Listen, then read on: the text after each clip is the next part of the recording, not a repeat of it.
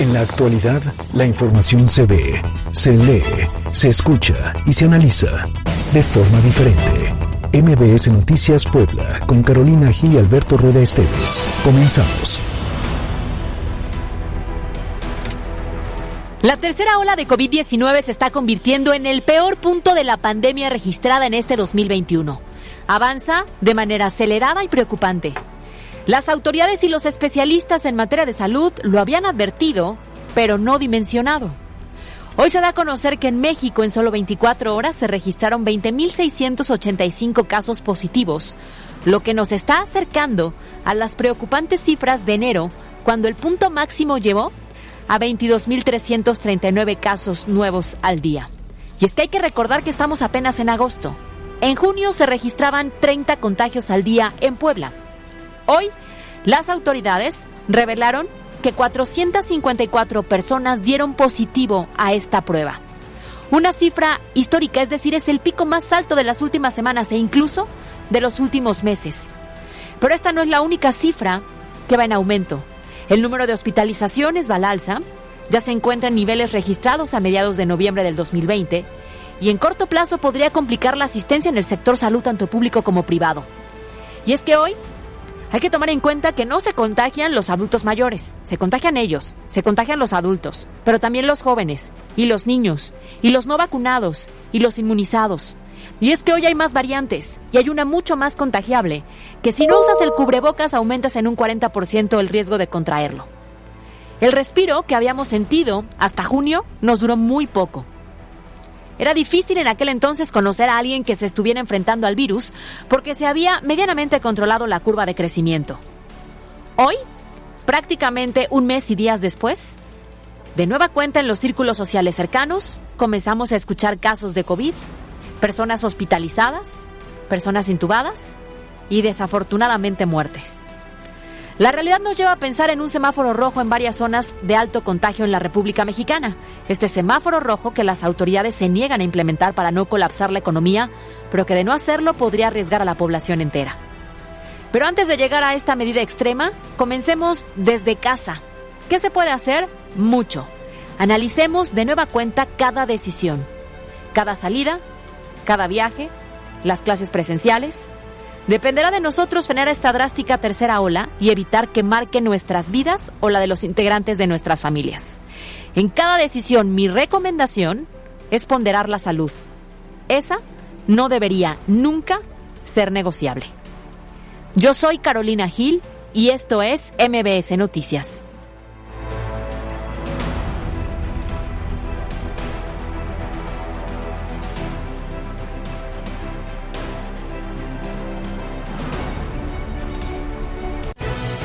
Carolina Gil y Alberto Rueda Esteves en MBS Noticias Puebla. ¿Qué tal? ¿Cómo les va? Encantado saludarles. Hoy es jueves, por fin ya es jueves 5 de agosto del año 2021. Son exactamente las 2 de la tarde con 4 minutos. Estamos transmitiendo completamente en vivo desde la cabina central de XFM 94.1 de frecuencia modulada. Esto es MBS Noticias. De aquí hasta las 3 con mucha información desde la ciudad de Puebla, la zona metropolitana y para el centro del país. Saludo con mucho gusto a Caro Gil. ¿Cómo estás, Alberto? Me da mucho gusto saludarlos justamente en esta tarde de jueves, recordando que en nuestras redes sociales estamos en comunicación constante y que también a través de nuestra línea de WhatsApp hemos recibido y agradecemos muchos comentarios, dudas, quejas, sugerencias y de igual forma está activo a lo largo del día para que si usted tiene algún reporte que pues prácticamente enviarle a las autoridades, podemos ser el canal correcto. Es el número 22 25 36 15 35 y nos puede seguir también a través de Facebook Live en MBS Noticias Puebla. Así es, y nuestras cuentas de cada día, arroba MBC Noticias pues, arroba Cali-Gil y arroba Alberto Rueda. Eh, hoy hay muchísima información, incluso que ha surgido de última hora, así que le invitamos a participar en Vamos Todos a Opinar. Todos a opinar. Patrocinado por Cleo Universidad, líder en criminología y criminalística y técnicas periciales. 26 años formando a los mejores especialistas forenses. Inscripciones abiertas. cleu.edu.mx. Hoy en Todos a opinar, la pregunta para que participen es, ¿sabes cómo manejar el duelo con los niños? Nuestras opciones de respuesta son A. Ni idea. B. Sí, claro. Participa, comparte y comenta con nosotros a través de nuestras redes sociales, arroba MBS Noticias Pue en Twitter y MBS Noticias Puebla en Facebook. Vamos todos a opinar. ¿Te gusta estudiar la mente del criminal y la escena del crimen? Cleo Universidad, líder en criminología y criminalística y técnicas periciales. Inscripciones abiertas. cleo.edu.mx. Presentó. Todos a opinar. El instrumento más fuerte que tenemos en contra del COVID para poder domar la, la curva. Vacúnense, vacúnense, hagamos todos un esfuerzo de comunicación. Estamos en una espiga de esta curva epidemiológica muy, pero muy, muy acelerada. Tenemos pensado que el pico puede ser en la primera semana de septiembre o finales de agosto. En próximos días estará partiendo, pero me siento... La consulta va y no es reto ni desafío decirle a los conservadores que convoquen a la gente para que participen. Estas son las voces que hoy son noticia. Comenzamos. Los temas de hoy en MBS Noticias Puebla. Es patrocinado por... Sin pretextos ni límites, hazlo a tu manera. Estudia en Universidad IEU, una de las 25 mejores universidades. Visita ieu.edu.mx. Universidad IEU, flexible como tú. Arrancamos con la información. Fíjese que después de cuatro meses del escándalo que lo evidenció abusando de un menor de edad, este jueves reapareció el diputado federal morenista Benjamín Saúl Huerta quien acudió junto con sus abogados a la Fiscalía General de Justicia de la Ciudad de México con la finalidad de revisar la carpeta de investigación que el Ministerio Público indicó en su contra por el delito de violación y abuso sexual en perjuicio de un adolescente. ¿Cómo iba vestido Saúl Huerta? Ah, pues con un traje hecho a la medida, color impunidad. Y para más información vamos hasta la Ciudad de México con nuestro compañero Juan Carlos Alarcón. Adelante. Gracias, Alberto. Carolina, ¿cómo están todos? Muy buenas tardes. El diputado federal Benjamín Saúl Huerta acudió este jueves a la Fiscalía General de Justicia de la Ciudad de México con la finalidad de revisar la carpeta de investigación que el Ministerio Público inició en su contra por el delito de violación y abuso sexual en perjuicio de un adolescente al que llevó de Puebla a trabajar con él. El legislador aprovechó que aún goza de fuero constitucional para no ser detenido y de esta manera revisó la indagatoria para conocer los datos de prueba en su contra. Esto le permite a Saúl Huerta reforzar su estrategia de defensa frente a lo que podría venir en términos legales en próximos días. Mientras esto ocurría, el abogado y nuevo defensor de la víctima, Teófilo Benítez, llamó a los diputados de la bancada de Morena a no solapar a Saúl Huerta, pues a casi cuatro meses de lo ocurrido han hecho tiempo suficiente para que se sustraiga de la acción de la justicia. El penalista sostuvo que presentará una queja ante la Comisión Nacional de Derechos Humanos para reforzar la estrategia de presión jurídica y evidenciar la impunidad que priva en dicho caso que está por cumplir cuatro meses. Esto es ofensivo, no puede ser que estén solapando este tipo de situaciones una bancada en específico que tiene mayoritarios miembros este como diputados y que estén haciendo este retraso. A nosotros seamos un poquito mal pensados o no seamos tan mal pensados pero qué es lo que va a pasar en caso de que sea la procedencia y se empiece el desafuero esperemos que sí sea verdad de que sí está ubicada la persona que no ha salido de la Ciudad de México sí ¿por qué? porque se presume o nosotros presumimos que posiblemente estos retrasos fueron precisamente para darle tiempo a él para que pudiese hacer, para sustraerse de la acción de la justicia. Explicó que llevará a cabo el acompañamiento de la Fiscalía de Justicia Capitalina a efecto de que el próximo lunes la Cámara Baja admita esa discusión y se concrete el retiro de la inmunidad procesal.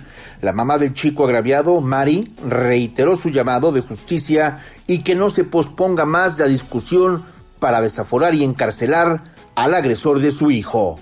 Hasta aquí la información. Muchas gracias, eh, Juan Carlos, desde la Ciudad de México con este reporte. Pues ahí lo tenemos, eh, reaparece y mientras tanto, bueno, pues sigue caminando en las calles con total libertad. ¿Por qué? Pues porque tiene fuero. Efectivamente, y justamente sobre ese tema, Alberto, tenemos información de último minuto. Miren, les comento que más de 30 diputados federales de Morena advierten que hay un puñado de legisladores irresponsables que siguen frenando los desafueros de Mauricio Toledo, de Saúl Huerta y del fiscal de Morelos. Hay propios y extraños que insisten en ser cómplices de la impunidad y la corrupción y demandan aprobar la convocatoria a periodo extraordinario. Pues ahí está, ya como este tema está fragmentando incluso la propia bancada de Morena, porque, eh, digo, ya desde abril, si hubiesen tenido la voluntad política, hubiesen desaforado. Eh, para empezar, a Saúl Huerta, que ya tenía un expediente, o, más bien... Eh, Una investigación abierta. Flagrante, ¿no? Claro. Por, todo lo que conocimos, los videos, los testimonios, él suplicándole a la mamá del, del, adolescente... Que no lo denunciara. No lo denunciara. Como dijo, no sepulte mi carrera, le dijo. O sea, le importaba más, le ofreció dinero, etcétera. Todo eso que fue evidencia. Luego viene el, tema de Mauricio Toledo, que será nuevamente diputado federal porque se religió, incluso adoptando una circunscripción de Puebla que fue la de Texmelucan. Y eh, bueno, en última semana surgió el tema del fiscal de Morelos. Entonces, pues no han querido, no ha habido voluntad política, dicen que va a haber un extraordinario, pero nada más no hay nada en concreto. Hasta el momento no hay nada como decisión final. Así es, vamos a seguir dándole seguimiento al tema. En otras noticias, mire, ayer el Consejo Universitario de la Benemérita Universidad Autónoma de Puebla aprobó la votación electrónica como método para eh, que 120 mil universitarios puedan votar en el próximo proceso y esto con el fin de evitar la propagación de COVID-19 en la elección del nuevo rector de la universidad. Y es que la elección para el periodo 2021-2025, como le decíamos, será a través de un voto electrónico para que para esto se está desarrollando una plataforma específica a fin de garantizar un proceso transparente. Fíjate, Caro, y hay que recordar, es importante que hasta ahora han manifestado su intención de buscar la rectoría, la directora del Centro de Detección Biomolecular María Lilia Cedilla Cedillo Ramírez, una por cierto, científico en funciones, así como la ex secretaria general de la UAP, Guadalupe Grajales Porras, y el director de la Facultad de Ciencias Sociales de la institución, Francisco Vélez Pliego. Y también, en acuerdo de la sesión de ayer, se informó que la renovación del Consejo Universitario se haría hasta pasada la elección, por lo que será el nuevo rector o rectora quien emita esta convocatoria. Al respecto, un grupo de académicos del Instituto de Ciencias Sociales y Humanidades, Alfonso Vélez Pliego, denunciaron que la no renovación del Consejo Universitario de la UAP es una violación clara y flagrante al estatuto universitario. Cambiamos de tema. Mira, el gobierno del estado retomará el proyecto de construcción de tres nuevos centros de reinserción social tras la sobrepoblación registrada en los últimos meses. En conferencia de prensa se dio a conocer que uno de estos centros de reinserción comenzaría a edificarse a finales de este 2021. Es la voz de Miguel Barbosa uno que divide a San Miguel y otro que sustituya al de Cholula y otro al de Tehuacán 3. Para dividir al de San Miguel necesitamos 1.700 millones de pesos y el plan es empezarlo a finales de año. Estamos ubicando los terrenos ya, dónde construirlo. Y es que de acuerdo con la Secretaria de Seguridad y Protección Ciudadana, Puebla es la tercera entidad a nivel nacional con mayor número de personas privadas de su libertad al registrar el 135.30% por encima de su capacidad. ¿Y qué haría usted, querido Radio Escucha, con 1.500 pesos? Claro, ¿qué, ¿qué, podría ser? Quizá pues, para ahorrarlos. Para invertirlos. Ajá, invertirlos. Pagar una deuda. Una deuda pequeñita, pero eh, alcanza para algo, ¿no? Pues sí, para algo sí. No los despreciaríamos. Bueno, esto se lo preguntamos porque fíjese que tras la vinculación a proceso de José Guadalupe Uchim y Antonio Velasco, ex integrantes del CAPSE que participaron en la firma de contratos irregulares para la construcción del tren turístico Puebla-Cholula, el gobierno del estado estimó que cada persona que utiliza el tren turístico le cuesta aproximadamente 1.500 pesos el viaje por persona. O sea, no es que el viaje de ahí de la zona de ferrocarriles a Cholula cueste 1.500, no. Cada un pasajero que se sube estaría costando 1.500 pesos al erario. Así fue la deuda que se originó. Y justo se dio a conocer que en la Fiscalía General del Estado continúan diversas investigaciones de denuncias por desvío de administraciones pasadas y este proyecto, dijo, es una de las investigaciones. La duda es, ¿no deberían enfrentar la justicia a sus jefes superiores? Digamos, algún pues exsecretario, algún exgobernador, porque estos personajes pues no se mandaban solos, ¿no? Seguro que Y seguramente hay una firmita arriba de ellos que autorizó una cantidad de cosas. Por supuesto, cualquier pago y más en este tipo de situaciones están involucrados muchos secretarios, digamos, un secretario de administración, quizá un secretario de finanzas, Quizá Transporte. movilidad, transporte, gobernación y obviamente el ejecutivo. Imagínate cuántas personas utilizan este tren diariamente. Ahora multiplícalo Sí, por 1500. pero además ese es otro, que pocos lo utilizan.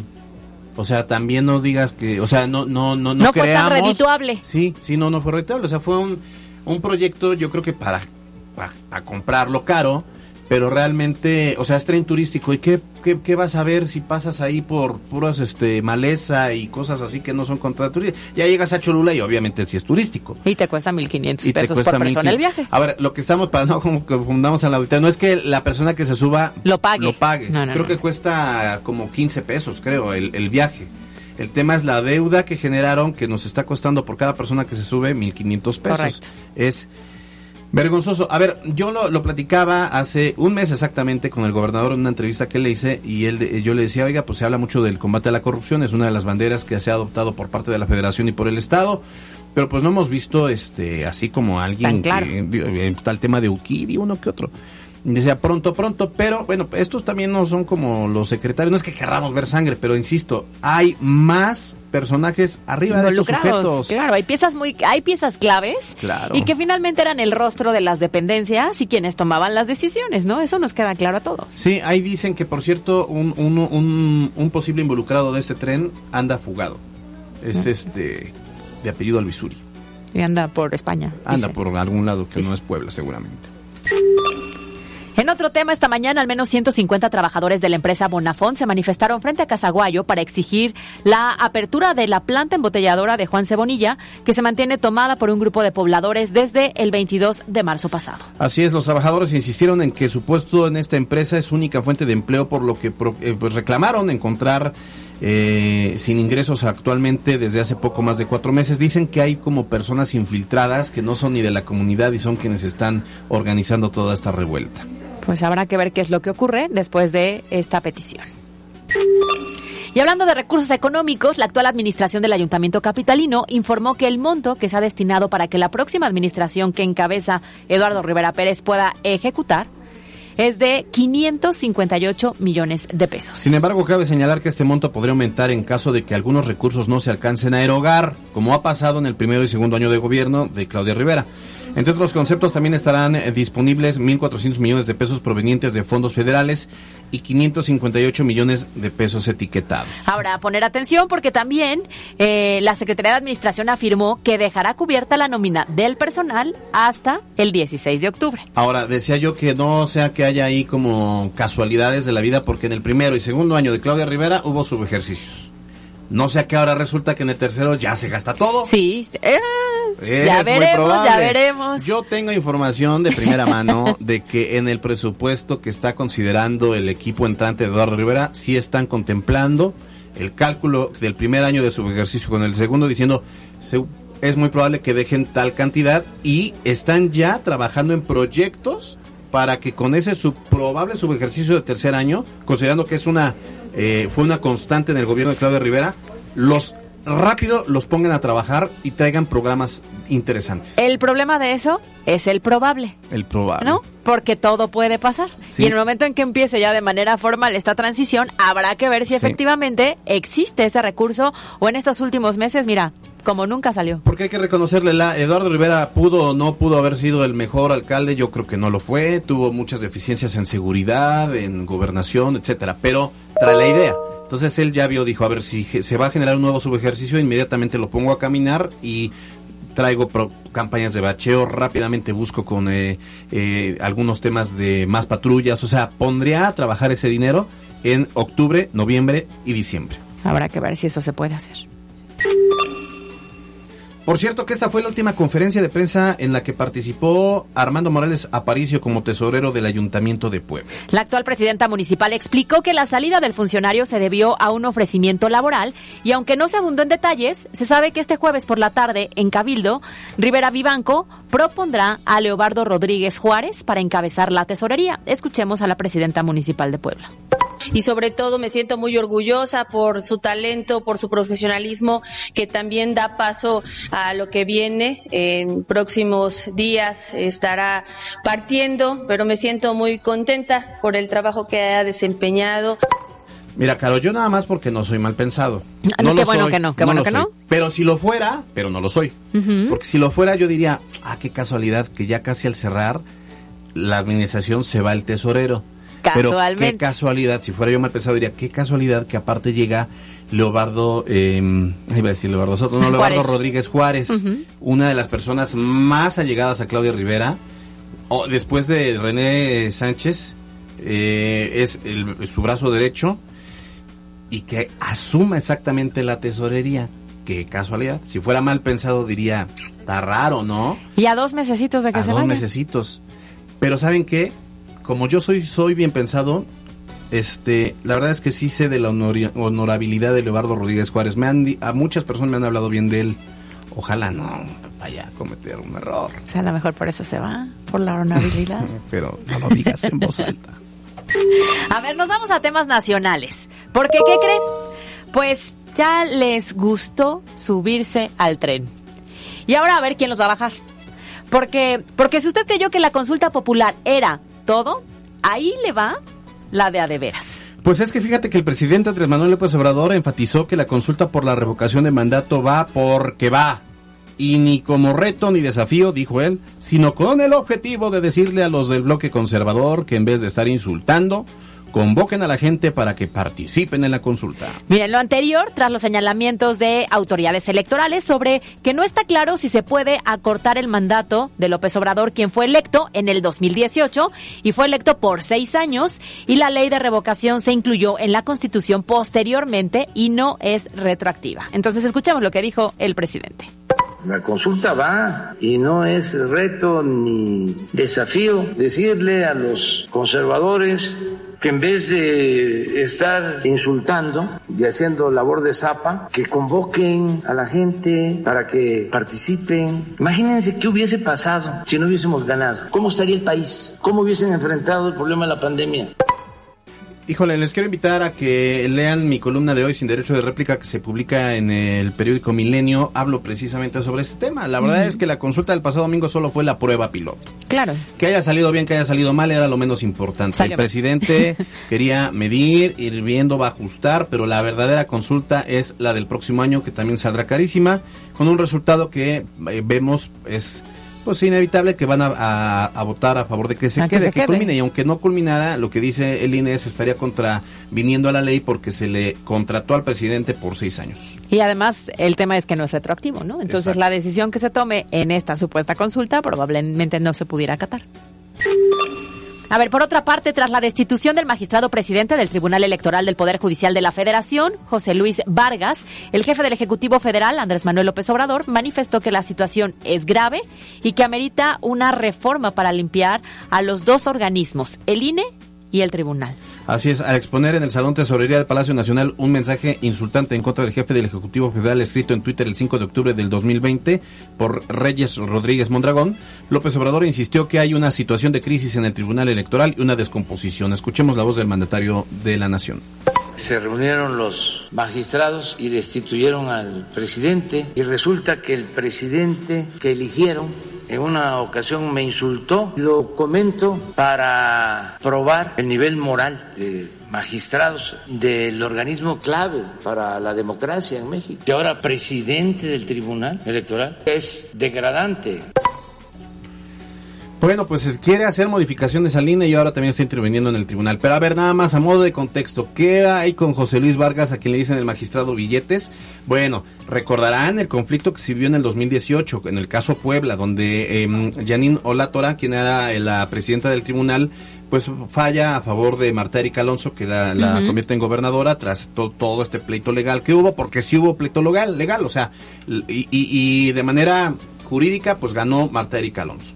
Ya que digan que se lo robaron, bueno, pues es otra historia, puede ser, pero oficialmente eh, le dan el, triunfo a Marta Erika Alonso y de ahí viene toda una controversia orquestada desde también Palacio Nacional y nombran al propio José Luis Vargas como el presidente, o sea, hacen como un albazo y quitan a, a Ot- Otálora y ponen a José Luis Vargas. Pero ahora con una serie de irregularidades y denuncias y señalamientos de corrupción pues dan otro al vaso, regresa a tal hora como presidenta unas horas, convoca nueva sesión y de, ya designan finalmente y ya de manera legal a Reyes Rodríguez Mondragón como nuevo presidente. qué bonita familia. Qué bonita familia y qué preocupante el tema. Claro. Hablando de este intento pues de controlar finalmente lo que sería el INE y el tribunal y que ha estado eh, constantemente con comentarios en contra de ellos, ¿no? Sí, totalmente. De estos organismos. Ahí lo tenemos. Muy bien, así terminamos los temas de hoy. Los temas de hoy en MBS Noticias Puebla. Fue patrocinado por. Destaca del resto, hazlo a tu manera. Estudia tu maestría en solo 16 meses. Llama al 222-141-7575. Universidad IEU. Flexible como tú. La pandemia en Puebla. A poner muchísima atención en esta información porque es preocupante. Mire, en cifras de la pandemia en Puebla, este 5 de agosto, la Secretaría de Salud del Estado reportó el número más alto de contagios detectados en un solo día. No solo de la tercera ola, sino desde que comenzó la pandemia en México en marzo del 2020. ¿Cuántos casos fueron? 454 nuevos contagios de esta enfermedad en solo 24 horas, lo que representó 18 por hora, según las estimaciones. Así es, ante esos números y el aumento del índice de positividad con una mayor velocidad que en las dos oleadas de contagio anteriores, el secretario de Salud en Puebla, José Antonio Martínez García, advirtió que aún no se espera un escenario aún más complicado. Escuchemos la voz del secretario de Salud. Estamos en una espiga de esta curva epidemiológica muy, pero muy, muy acelerada. Aún por las proyecciones tenemos pensado que el pico puede ser en la primera semana de septiembre o finales de agosto, pero aún no tenemos, no estamos en el acme Preocupante, ¿no? La cifra que están dando a conocer las autoridades y pues a cuidarnos. A cuidarnos, eso es la única medida.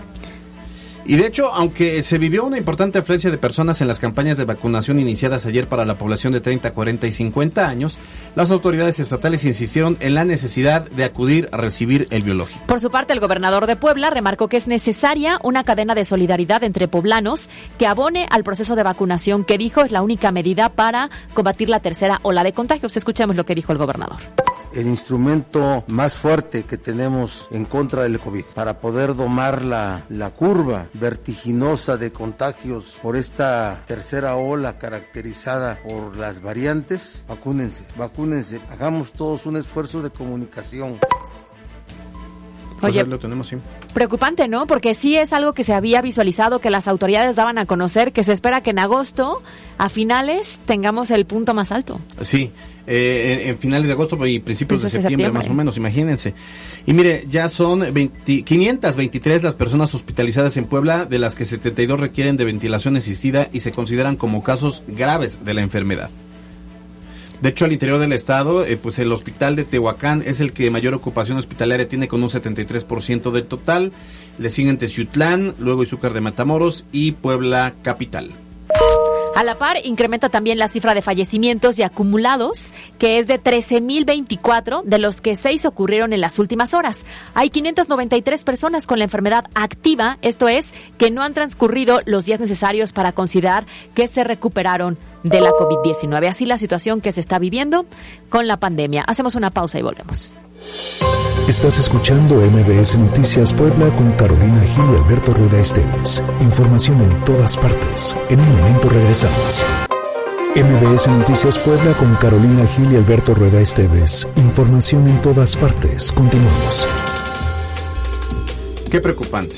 Son las Son las 2 de la tarde con 33 minutos. Mariana Flores nos presenta en contexto las cifras sobre la orfandad que ha generado la pandemia en México y en Puebla. En contexto. La Secretaría de Salud de Puebla contabiliza 2.641 niños y adolescentes contagiados de coronavirus y 59 decesos también por contagio de la enfermedad. A nivel nacional, de acuerdo con la base de datos GISAID, se estima que 265 menores de 0 a 17 años de edad se han contagiado con tres de las cuatro variantes de preocupación de COVID-19, siendo Delta la predominante. En este grupo de edad, de 0 a 17 años, 103 niños y adolescentes han dado positivo a Delta. De alfa, hay 71 menores de 0 también a 17 años con esta variante y en el caso de gamma hay 91 menores en este mismo rango de edad. Sin embargo, esta no ha sido la única afectación para los menores de edad, pues de acuerdo a un estudio realizado por la revista The Lancet, la pandemia por COVID-19 ha dejado en México a 131.325 niñas, niños y adolescentes en situación de orfandad.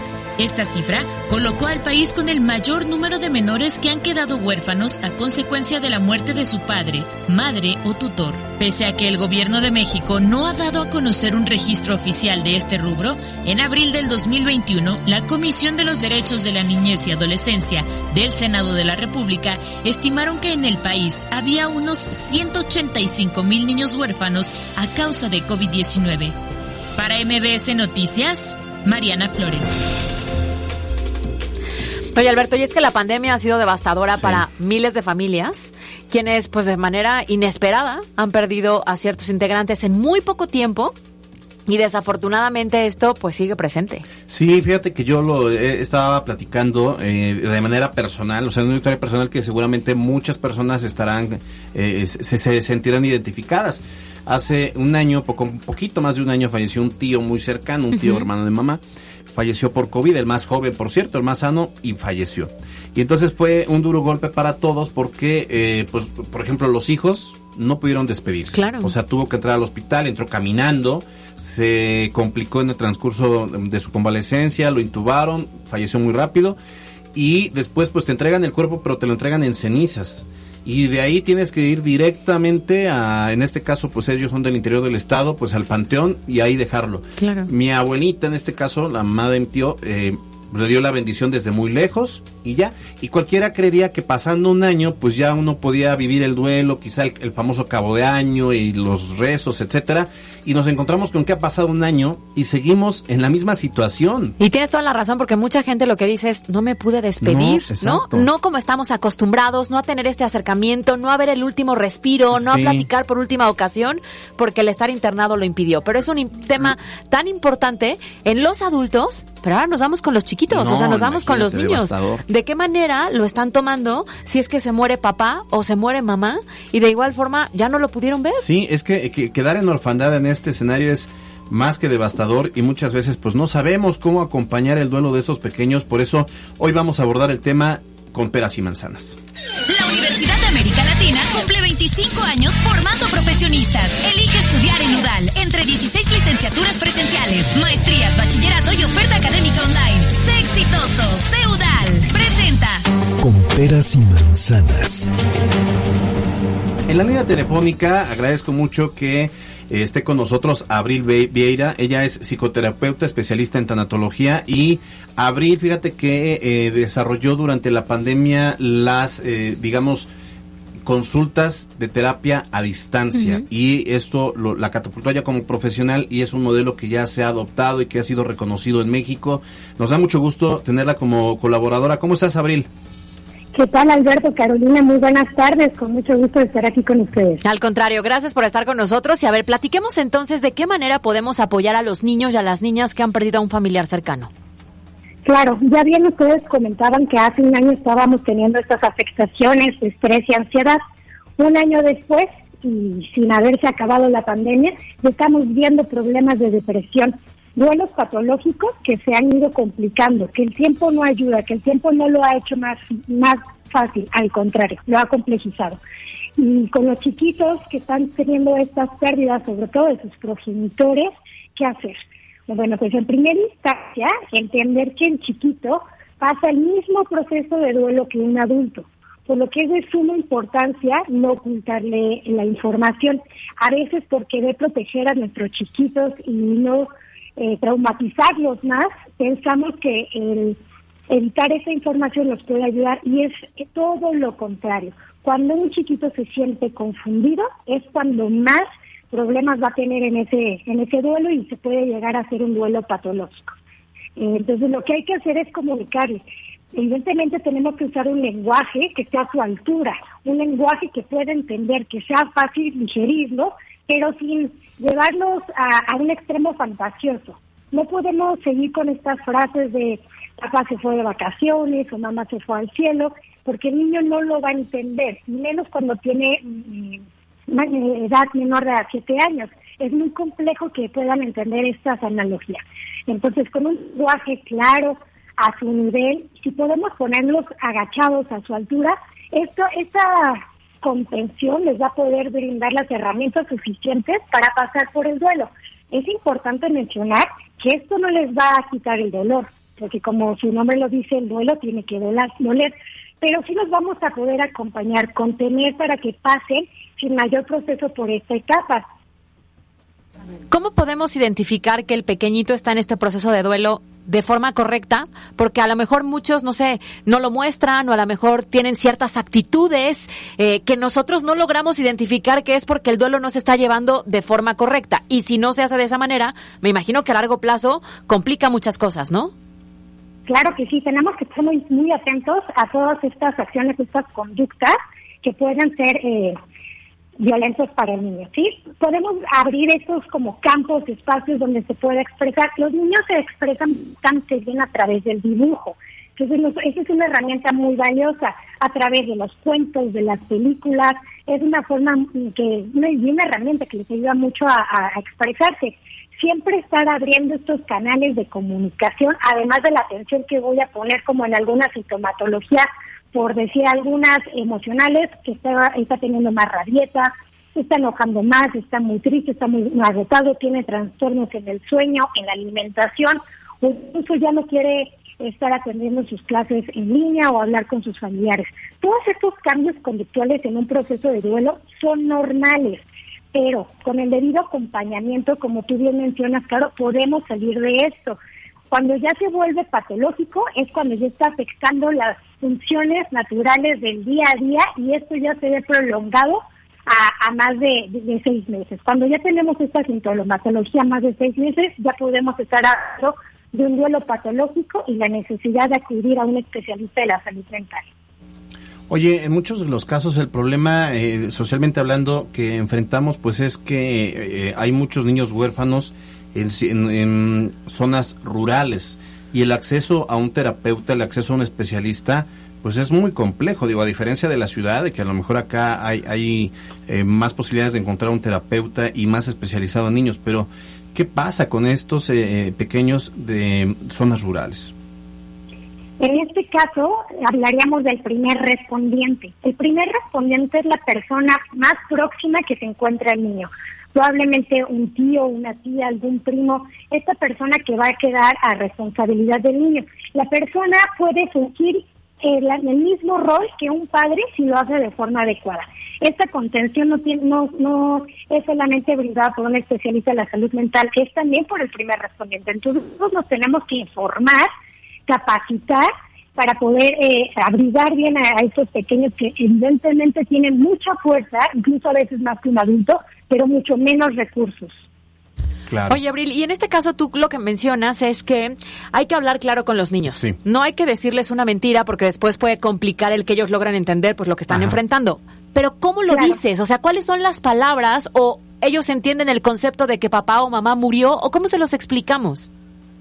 Claro, entendamos que eh, una edad abajo de siete años es el término de muerte es muy complejo porque se encuentra en una etapa le decimos como la narcisista no donde solo existo yo. Pero poco a poco van a ir entendiendo en ese no yo van a ir entendiendo que esta persona se fue y ya no va a estar.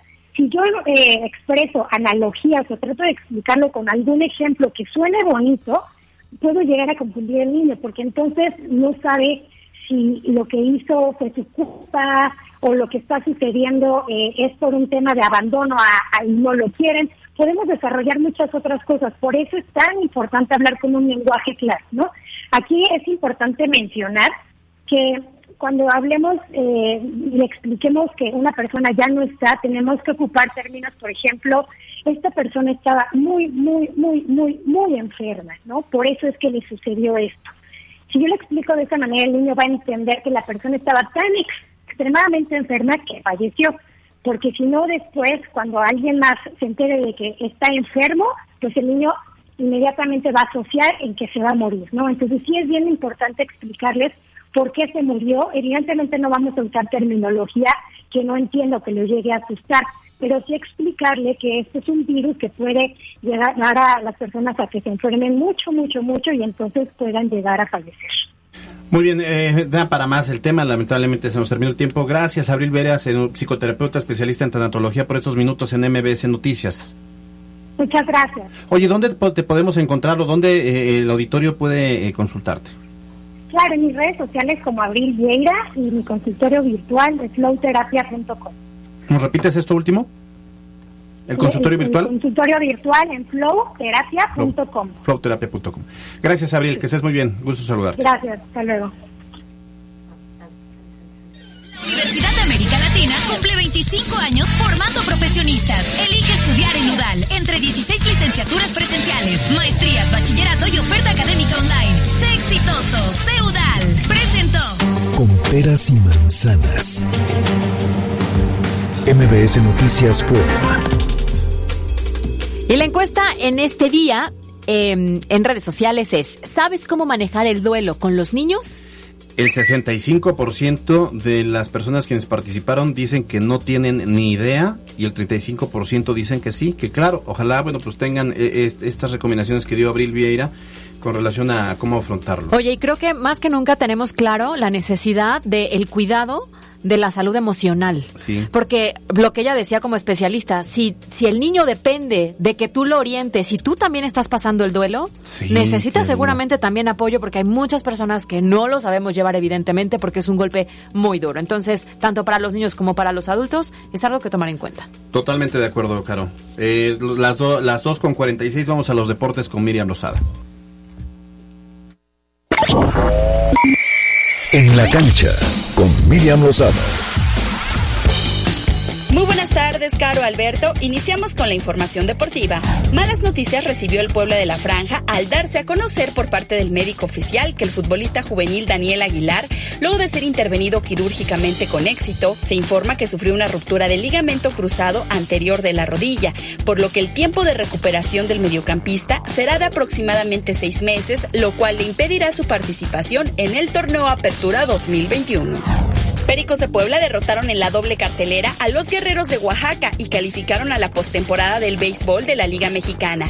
Y aunque en este momento ocupan el sexto lugar de la zona sur, hoy que concluye la campaña regular y con un juego pendiente, esperan la combinación de resultados y podrían los poblanos terminar en quinto sitio y en vez de enfrentar a los Diablos Rojos, su primer rival en playoffs, podrían ser los Leones de Yucatán. Escuchemos la voz del vocero de los Pericos de Puebla, Ramón Ramírez. De rachas complicadas, pero bueno, primer objetivo que fue llegar a playoffs, prometido por el dueño del club, Pepe Miguel, se está cumpliendo.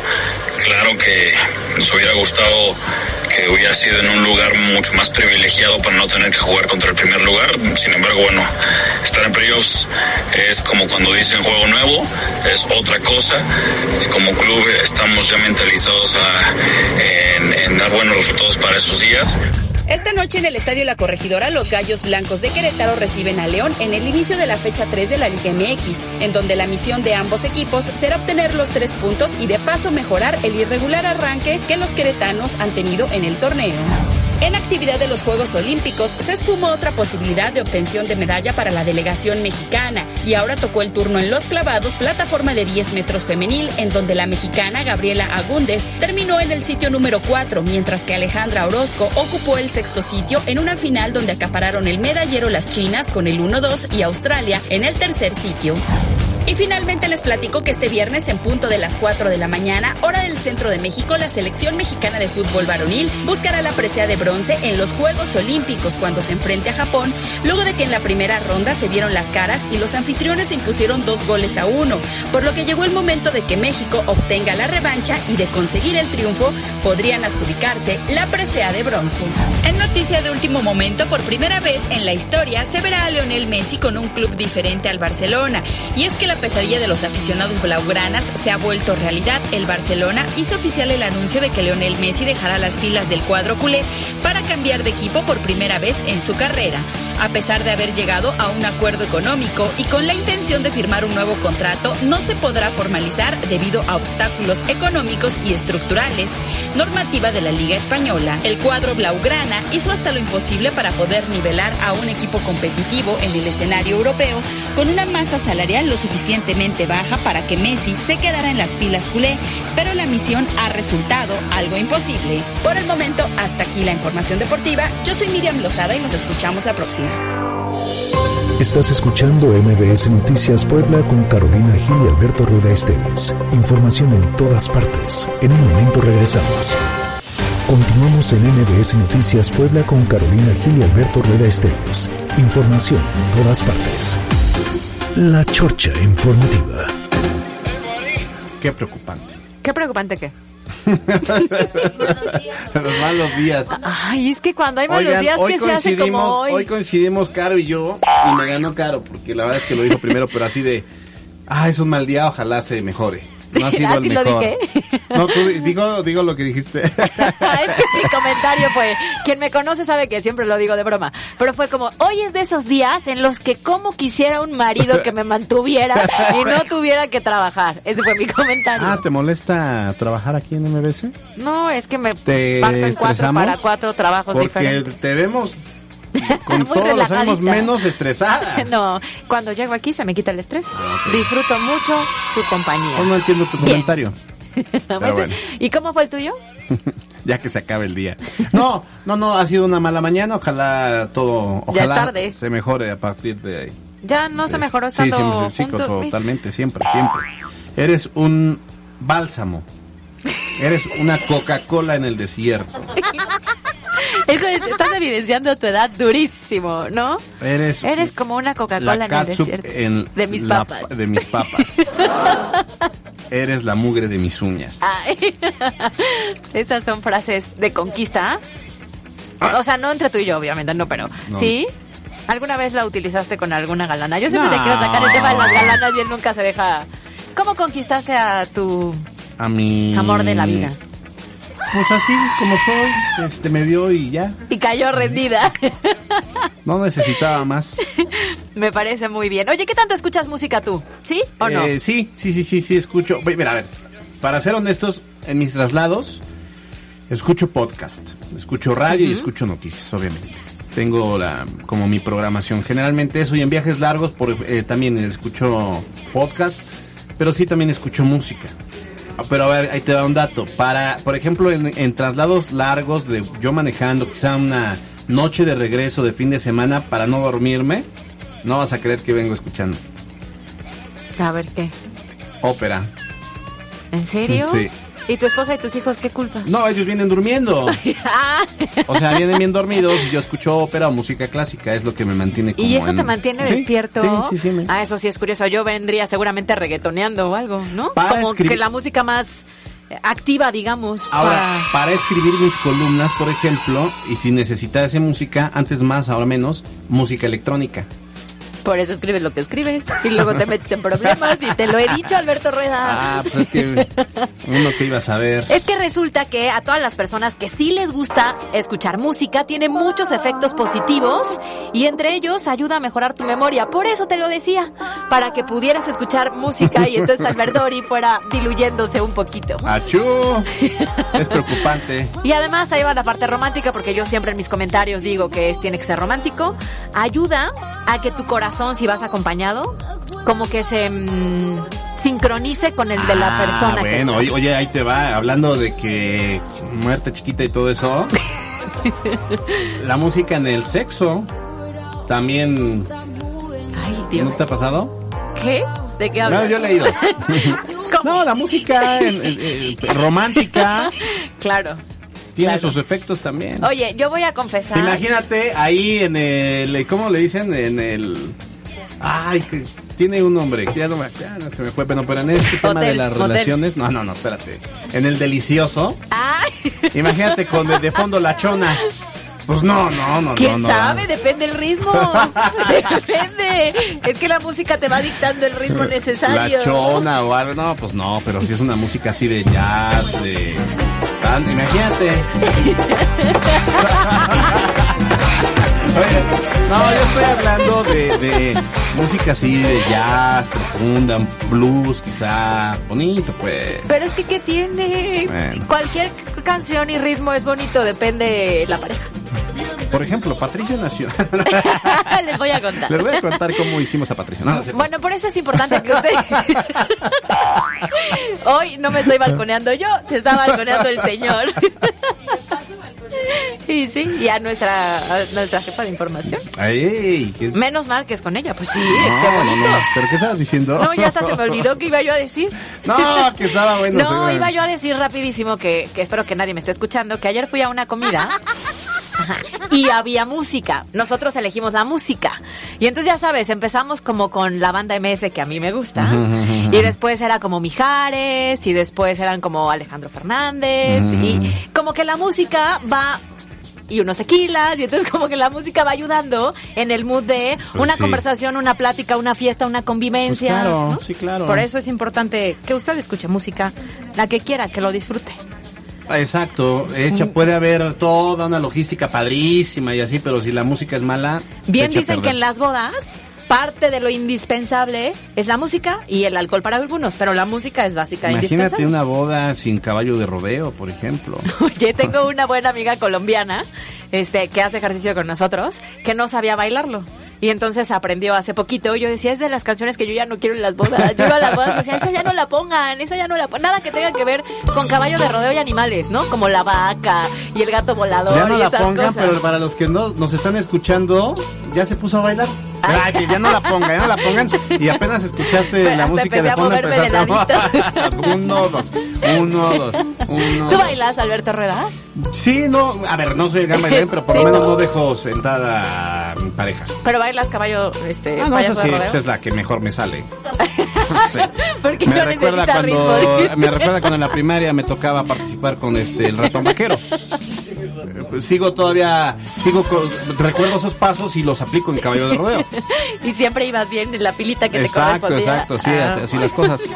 Bueno, nos vamos, son las 3 con un minuto. Gracias Mariana Flores en, en la asistencia de producción, Carlos Parraguirre en los controles, Víctor, que también estará pronto con nosotros, Yasmín Tamayo en la jefatura de información. Caro, que nos vemos. Gracias, ratón vaquero. Nos vemos mañana en punto de las dos, porque ¿qué crees? ¡Ay! que ya ya es es viernes. viernes. Gracias a todos, qué preocupante.